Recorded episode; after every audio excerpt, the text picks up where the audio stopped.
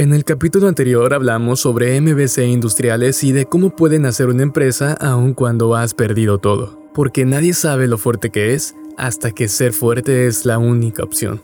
Hoy traemos una historia nueva y un claro ejemplo de que las oportunidades están ahí, por todos lados, en cada rincón, pero hay que ir por ellas. Industrificados es traído a ti por Industrify, la red social para maquiladoras y proveedores industriales. Bienvenidos al capítulo 106. Esto es Industrificados, el podcast de la industria.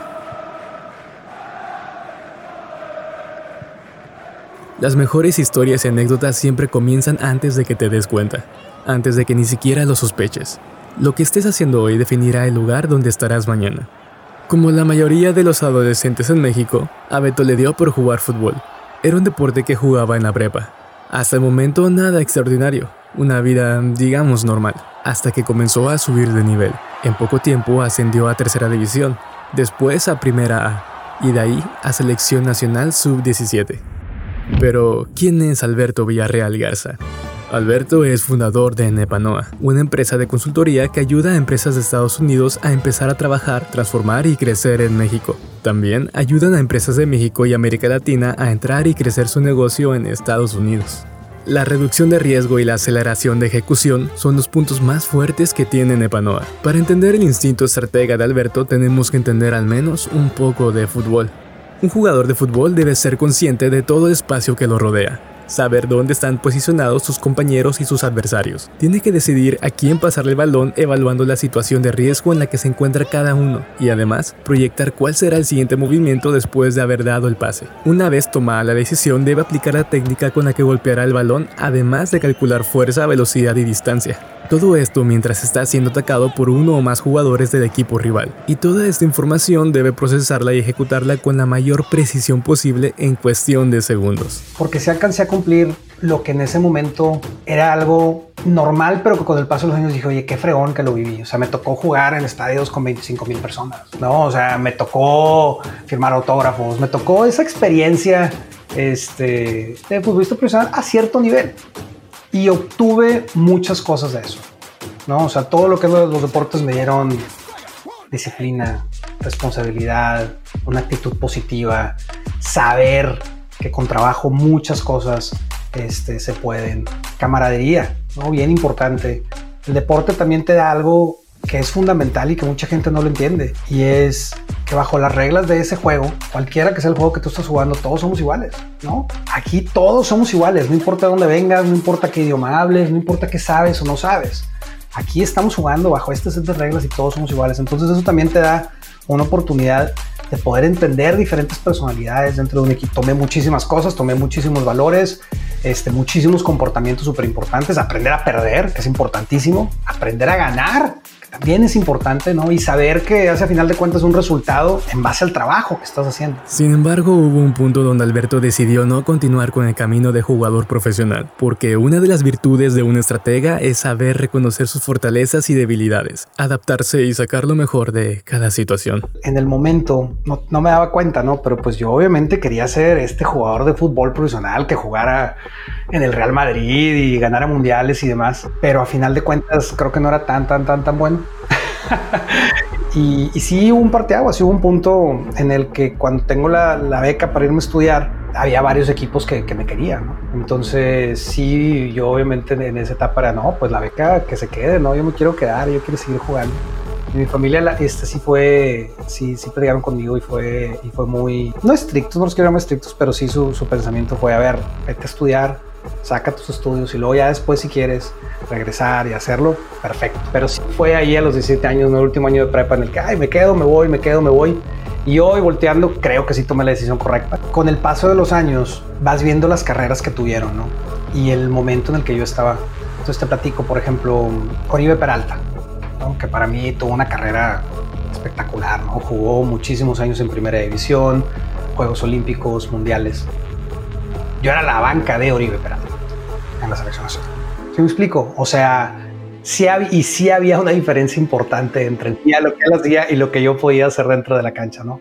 Otro caso, por ejemplo, este, Aldo Enigris, que fue mi compañero en tercera división.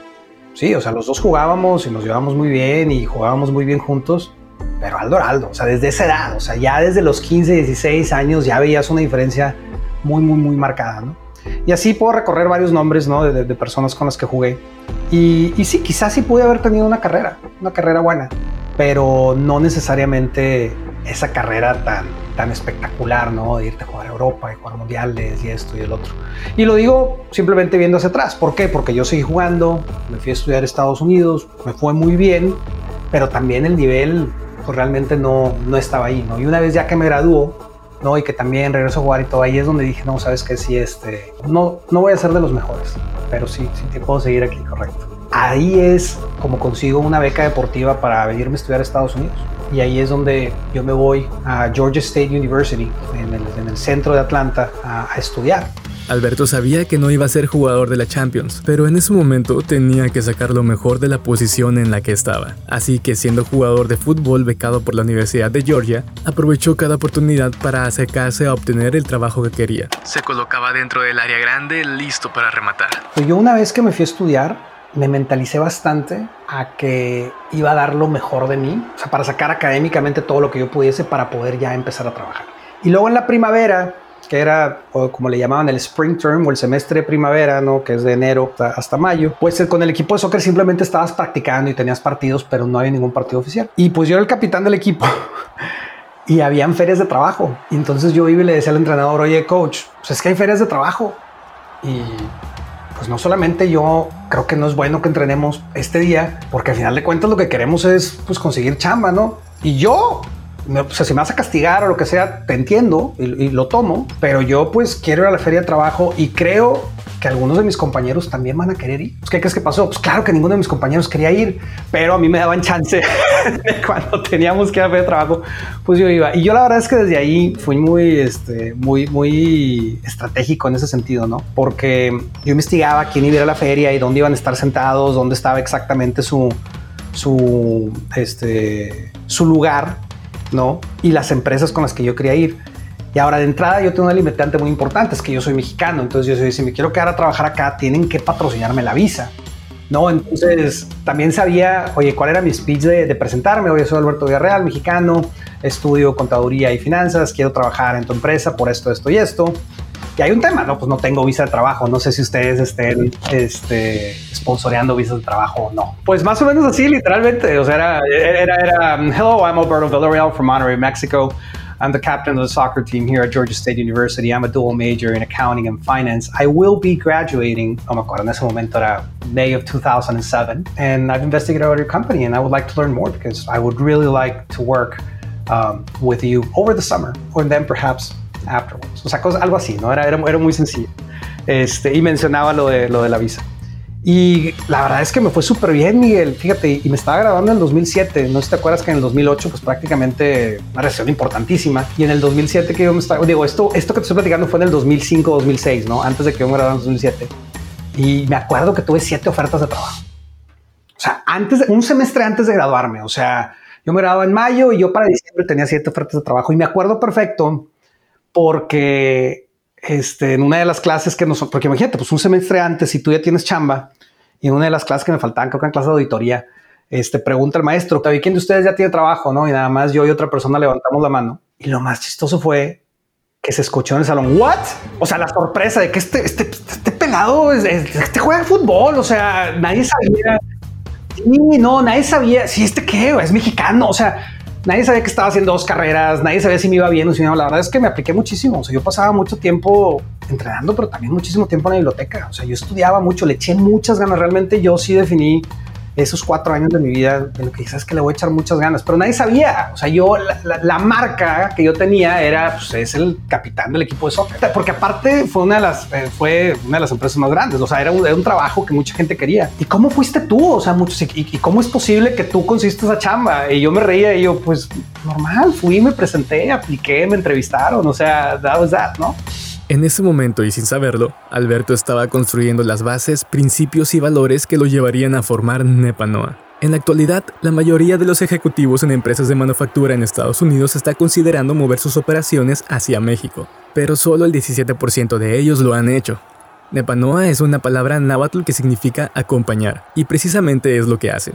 Nepanoa es el mejor acompañante que puede tener una empresa que quiere operar, expandir o transformar sus operaciones actuales en México y Estados Unidos. Pero volvamos con el Alberto de 22 años, un Alberto que al igual que Sócrates solo sabía una cosa. O sea, yo sabía que no sabía nada, sabía que quería aprender. ¿Sí me explico? O sea, yo sabía que no sabía nada. O sea, yo tenía 22 años y ok, me había ido bien en college, en la universidad, pero ya he llegado a trabajar y yo sabía que, a ver, tengo súper buena actitud, soy buena onda, quiero aprender. pero a final de cuentas, pues no le iba a resolver la vida a ninguna empresa a tus 22 años, ¿no? ¿Sí me explico? Eh, entonces yo llegué con una mentalidad súper abierta súper abierta y empecé a tocar muchas puertas dentro de esta empresa. Entonces yo era esos chavitos que le tocaba la puerta al socio de 55 años, de 60 años. Soy Alberto Villarreal, aquí estoy, soy nuevo, quiero aprender para que me tengas a consideración para cualquiera de tus proyectos. Y así me fui, nada más en la oficina de Atlanta. Ahora, ¿qué pasa? Que la oficina de Atlanta, a pesar de que está en el sur y no, no, es, la oficina de Nueva York, no es la oficina de Chicago, no es la oficina de San Francisco, pero en Atlanta tienes Coca-Cola, en Atlanta tienes UPS, en Atlanta tienes FedEx, o sea, hay empresas muy grandes. Y en esos tiempos, pues estamos hablando de hace ya 20 años, pues también había servicios financieros, o sea, Atlanta sigue creciendo mucho. Y hacer eso, Miguel, me dio un chorro de oportunidades, porque me empezaron a meter un chorro de proyectos. Entonces me tocó hacer un proyecto en un hospital, me tocó ir a Perú a hacer una transacción para unos fondos de pensiones, me tocó ir a Chile, me tocó ir a Argentina, y todos estos en diferentes industrias. O sea, hablamos de manufactura, estás hablando de servicios financieros, ahora estás hablando de healthcare, por supuesto, en Atlanta tienes que pisar Coca-Cola en algún momento, ¿no? Con tu cliente, pues porque es la empresa más grande entonces también me tocó trabajar ahí. Y durante ese tiempo lo disfruto mucho el aprender, pero sí dije, voy a tener mi firma. O sea, fíjate, o sea, desde esa edad, desde los 22, 23 años, 24 años, yo decía, ok, pero voy a tener mi firma. O sea, estoy aprendiendo y desde ahí me mentalicé, voy a aprender un chorro. Me gustaba, más que se me hacía fácil, me gustaba. Y cuando te gusta algo, cuando la riegas, ni se siente como error porque hasta te gusta arreglarlo. Entonces me gustaba ver diferentes proyectos, el entender los retos de las diferentes empresas. Me gustaba el trabajar con ellos para solucionarlos. O sea, siempre me gustó ser parte de esa solución. Y como era de esperarse, comenzaron a presentarse los retos. Pero Alberto tenía claro que eso era parte del crecimiento y que en su camino de aprendizaje habría muchos días difíciles. Porque como él mismo dijo, no solo necesitas las medallas, sino también necesitas las cicatrices. Un proyecto en, Nueva York con uno de los bancos más grandes del mundo, donde yo me tocó ser parte del equipo que estábamos rediseñando su proceso de apertura de cuentas. ¿Por qué? Porque cambió la regulación, tanto en Estados Unidos como a nivel internacional. Y era un proyecto de muchísima presión, donde el SEC, el, ente regulador de, los bancos acá en Estados Unidos le había pedido a este banco que hiciera esos cambios inmediatamente. Entonces era un proyecto muy, muy, muy intenso. Y esa vez, además de que fuera, de, que fuera muy retador, no necesariamente todo el mundo del cliente estaba colaborando para que estos cambios se llevaran a cabo. Este, y me acuerdo mucho de ese proyecto porque eran, era un proyecto en el cual había mucha discusión todos los días, discusión, discusión y tratar de convencer y tratar. Entonces, en toda esa etapa hubo muchísimos errores que cometí, tanto a manera interpersonal como el tono de usar, como hasta las revisiones que estábamos haciendo, porque era muchísima presión y no teníamos toda la colaboración. Este, en ese me acuerdo tremendamente porque, porque recibí muchísimo feedback, tanto del cliente como de las personas que estaban conmigo, de cómo saber manejar todas esas situaciones, ¿no? Saber que estamos colaborando con el cliente y no eres una persona que vienes aquí a dictar lo que se tiene que hacer. Y esa es una lección bien importante para toda la gente que le gustan los servicios, servicios profesionales, vienes aquí a colaborar, no vienes aquí a decir qué hacer. Y todas las personas que entran a Epanoa, se los digo, somos colaboradores, somos acompañantes.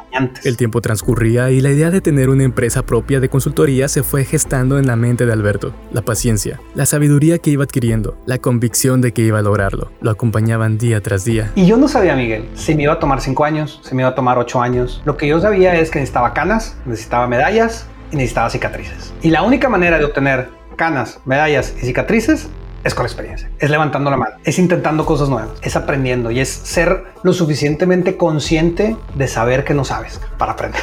Ahí me tocó, Miguel, ahí sí me aventé todo el continente, ¿no? O sea, del 2010 al 2020 que, que, empecé mi firma, me aventé todo el continente americano. Estuve Brasil, Argentina, Venezuela, este, Perú, Chile, Ecuador, todo Centroamérica, o sea, muchos, muchos proyectos que hicimos por allá. Pero también me di cuenta que hay muchísimo talento en América Latina, muchísimo. Que México tiene gente muy talentosa, muy dedicada. Colombia, Brasil, Perú, Gente muy, muy, muy, muy buena. Una ventaja, Miguel, que yo tengo es que me tocó empezar de asociado y terminar de director. Entonces me aventé todas las posiciones y me tocó regarla en todas las posiciones y me tocó hacer muy bien todas las posiciones. Entonces sé cuáles son las responsabilidades, ¿no? En ellas. Y algo bien importante que yo busco es actitud. Actitud. O sea, yo necesito una buena actitud de parte de las personas. Unas ganas de aprender, unas ganas de superarte, unas ganas de hacer las cosas. Eso para mí es primordial. Es súper, es la base de es la base de que tengas una actitud positiva, una actitud de, echarte para adelante. Hay un día y un momento en la vida de cada persona.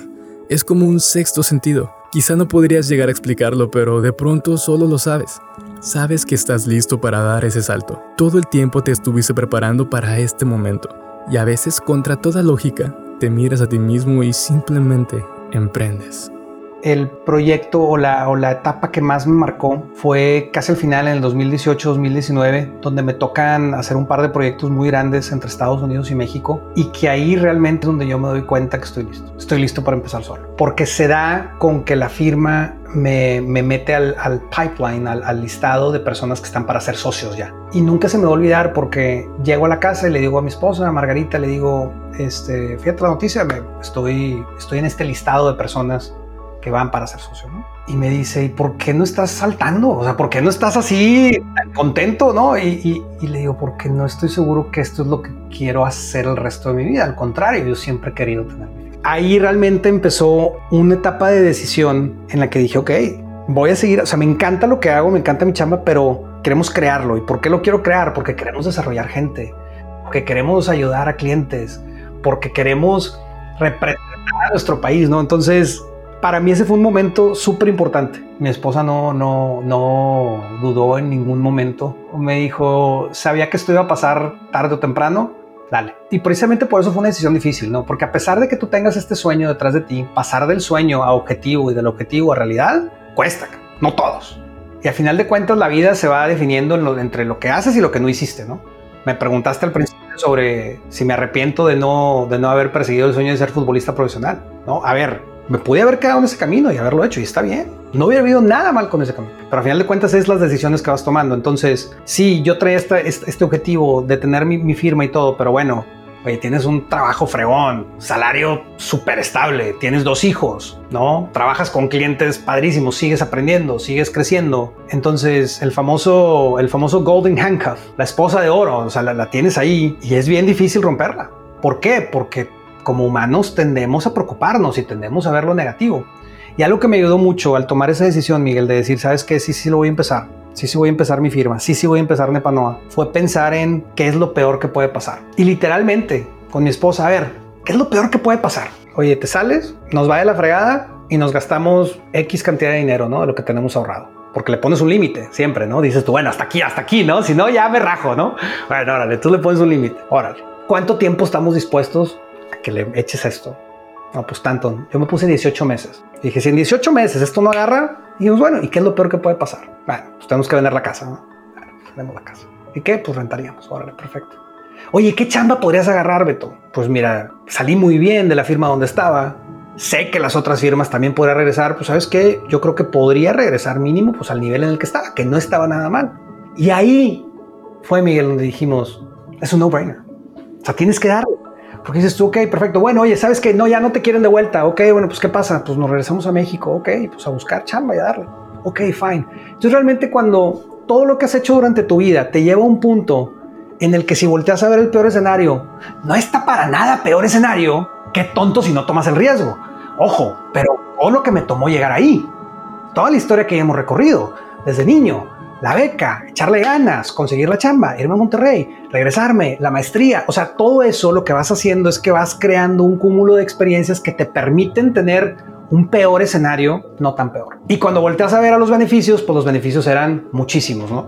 Dijimos, bueno, pues vamos. Febrero 14, día de San Valentín y último día de Alberto en una firma grande un trabajo seguro, con un puesto importante y un salario generoso. Nada de eso lo detuvo para renunciar y dar inicio a ese proyecto que desde muy joven fue preparando. Mi último día en, en PwC, anuncio, y en febrero 17 del 2020 lanzamos Nepanoa. El site goes live, yo me meto a LinkedIn, subo el video, anuncio Nepanoa, es open for business con toda la ilusión del mundo, ¿no?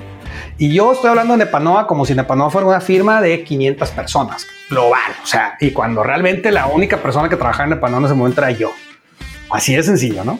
Este, y en Instagram y en Facebook, entonces ya sabes, ¿no? La verdad es que súper emocionante ese día porque un chorro de gente te manda mucho amor, o sea, likes y órale, te va a ver con ganas y esto y el otro. Y tú, pues, mándame clientes, ¿no? Y este, esa es la idea. Entonces, estuvo padrísimo. Alberto se sentía preparado para asumir el reto más grande de su vida. Todos estos años de formación le habían dado la experiencia para solucionar todos los problemas a los que podría enfrentarse, excepto por uno. Un problema para el que nadie en el mundo estaba preparado. Dos semanas después, COVID fue declarada una pandemia mundial. Entonces, este plan inicial que yo tenía de voy a lanzar y voy a empezar a contratar gente y para el primer año voy a tener a 10 personas y vamos a tener una oficina en México. Así, inmediatamente se rompió y lo metimos a la basura.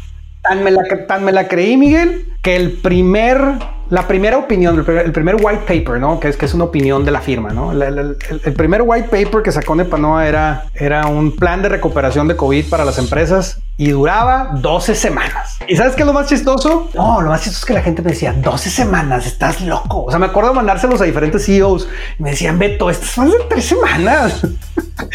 o sea, porque nuestro plan era de 12 semanas, era no, y bueno, y tu gente regresa a la oficina a las a la semana 8, 9 y tienes que hacer esto. Y pues obviamente, como estábamos empezando, y este paper se lo estaba mandando a todo el mundo, ¿no? Y hubo gente que sí, no, qué fregón, lo usamos en nuestro consejo y demás, estuvo muy bien eso. Y me daba risa porque de 12 semanas era de que no, o sea, es que a mí me está diciendo McKinsey que van a ser cuatro. Literal, ¿eh?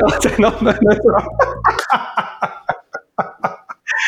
Este, pero tan, tan pensé que era algo temporal que, que, es, que literalmente no, solamente lo pensé, lo escribí y lo publiqué. o sea, así fue. Dos años después. Pero mira, la verdad es que si yo en diciembre del 2019, acuérdate que Nepanoa nace en febrero 17 del 2020. Si yo en diciembre del 2019, recibiendo el año nuevo, me hubiera llegado una paloma mensajera y me da un un mensajito y dice, y, me dice lo que iba a pasar durante los siguientes 3, 6, 9 meses, me hubiera rajado. No me aviento. No, no me aviento, porque mi visión inicial de lo que iba a ser de Panoa y cómo a lanzar, no, o sea, no existía. Entonces, ¿qué pasa? Que imagínate, tuvimos que cambiar muy rápido, tuve que cambiar muy rápido lo que, lo que estábamos haciendo. Y sí aproveché ese tiempo para crear lo que es ahorita Nepanoa. Era tanto el deseo de que esto le fuera bien que en el momento en el que yo veía que esto se extendía y se extendía y se extendía y se extendía, yo cambié mi estrategia para llegar a más gente. Entonces en ese momento me puse a levantar el teléfono, a mandar emails como loco, a participar en, ya ves que se pusieron de moda los, este, los webinars los, los, los, webinars, ¿no? Entonces yo empecé a participar en todos los Zooms, a organizar diferentes Zooms. O sea, llegó un punto en el que Nepanoa, con tres, cuatro meses de haber, de haber abierto y tenía yo y Luis, que, fue la primera persona que se unió para acá, o sea, llegamos a tener webinars de 200, 300 personas, ¿no? O sea, nosotros, una firma completamente nueva. Y entonces ahí dije, ¿sabes qué?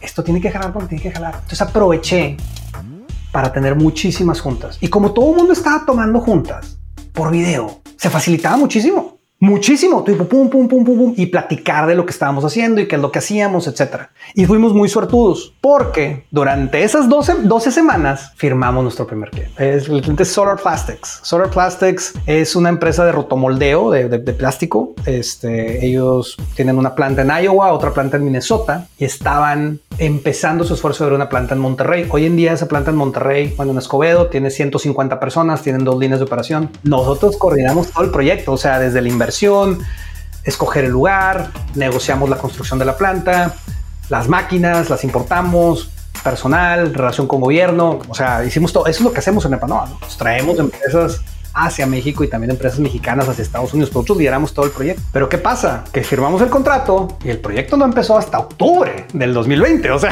¿por qué? Pues porque... Pero bueno, al menos tuvimos, teníamos un cliente.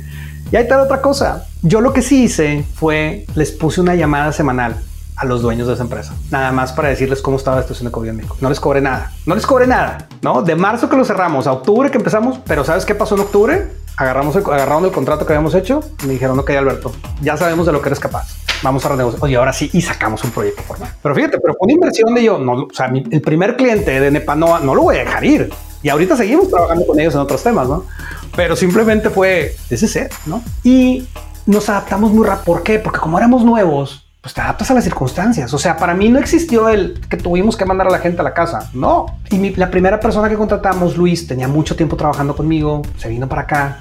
Y después de ahí fuimos encontrando gente muy buena en Monterrey, en Guadalajara, en la Ciudad de México y todo remoto. Entonces hicimos nuestro proceso de reclutamiento todo remoto. Lo que sí hacía, que looking back, no, o sea, volteando, eh, o sea, lo, que sí hacía, que creo que estaba medio mal, es que sí les pedía sus redes sociales. ¿Por qué? Porque como no lo puedo ver, para mí es importante decir de que, a ver, ¿a quién estoy contratando? O sea, que es algo que ahorita ya lo hacemos, pero yo cuando estaba empezando mi empresa decía de que, oye, no seas malo, pero me puedes pasar tu Instagram.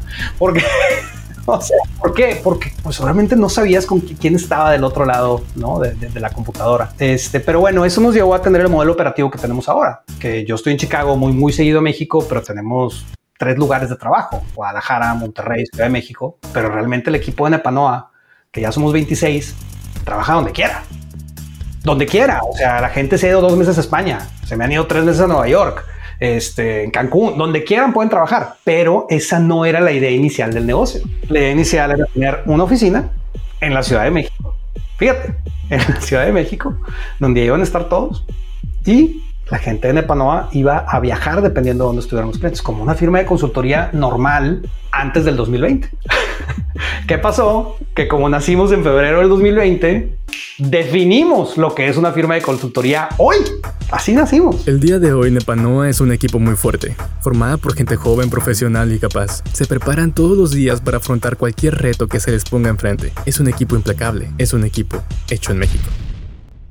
Esperamos que te haya gustado este capítulo de Industrificados, pero sobre todo esperamos haber dejado algo de aprendizaje en ti. Estamos disponibles en Spotify y Apple Podcasts. Recuerda también visitarnos en nuestras redes sociales, dejar un comentario y una calificación de 5 estrellas. Comenta con tus compañeros y amigos sobre las historias de la industria. La entrevista corrió a cargo de Miguel Reinaga. El guion, narración y edición estuvo a cargo de Carlos Ramírez. Te esperamos en el siguiente capítulo. Industrificados es traído a ti por La red social para maquiladoras y proveedores industriales.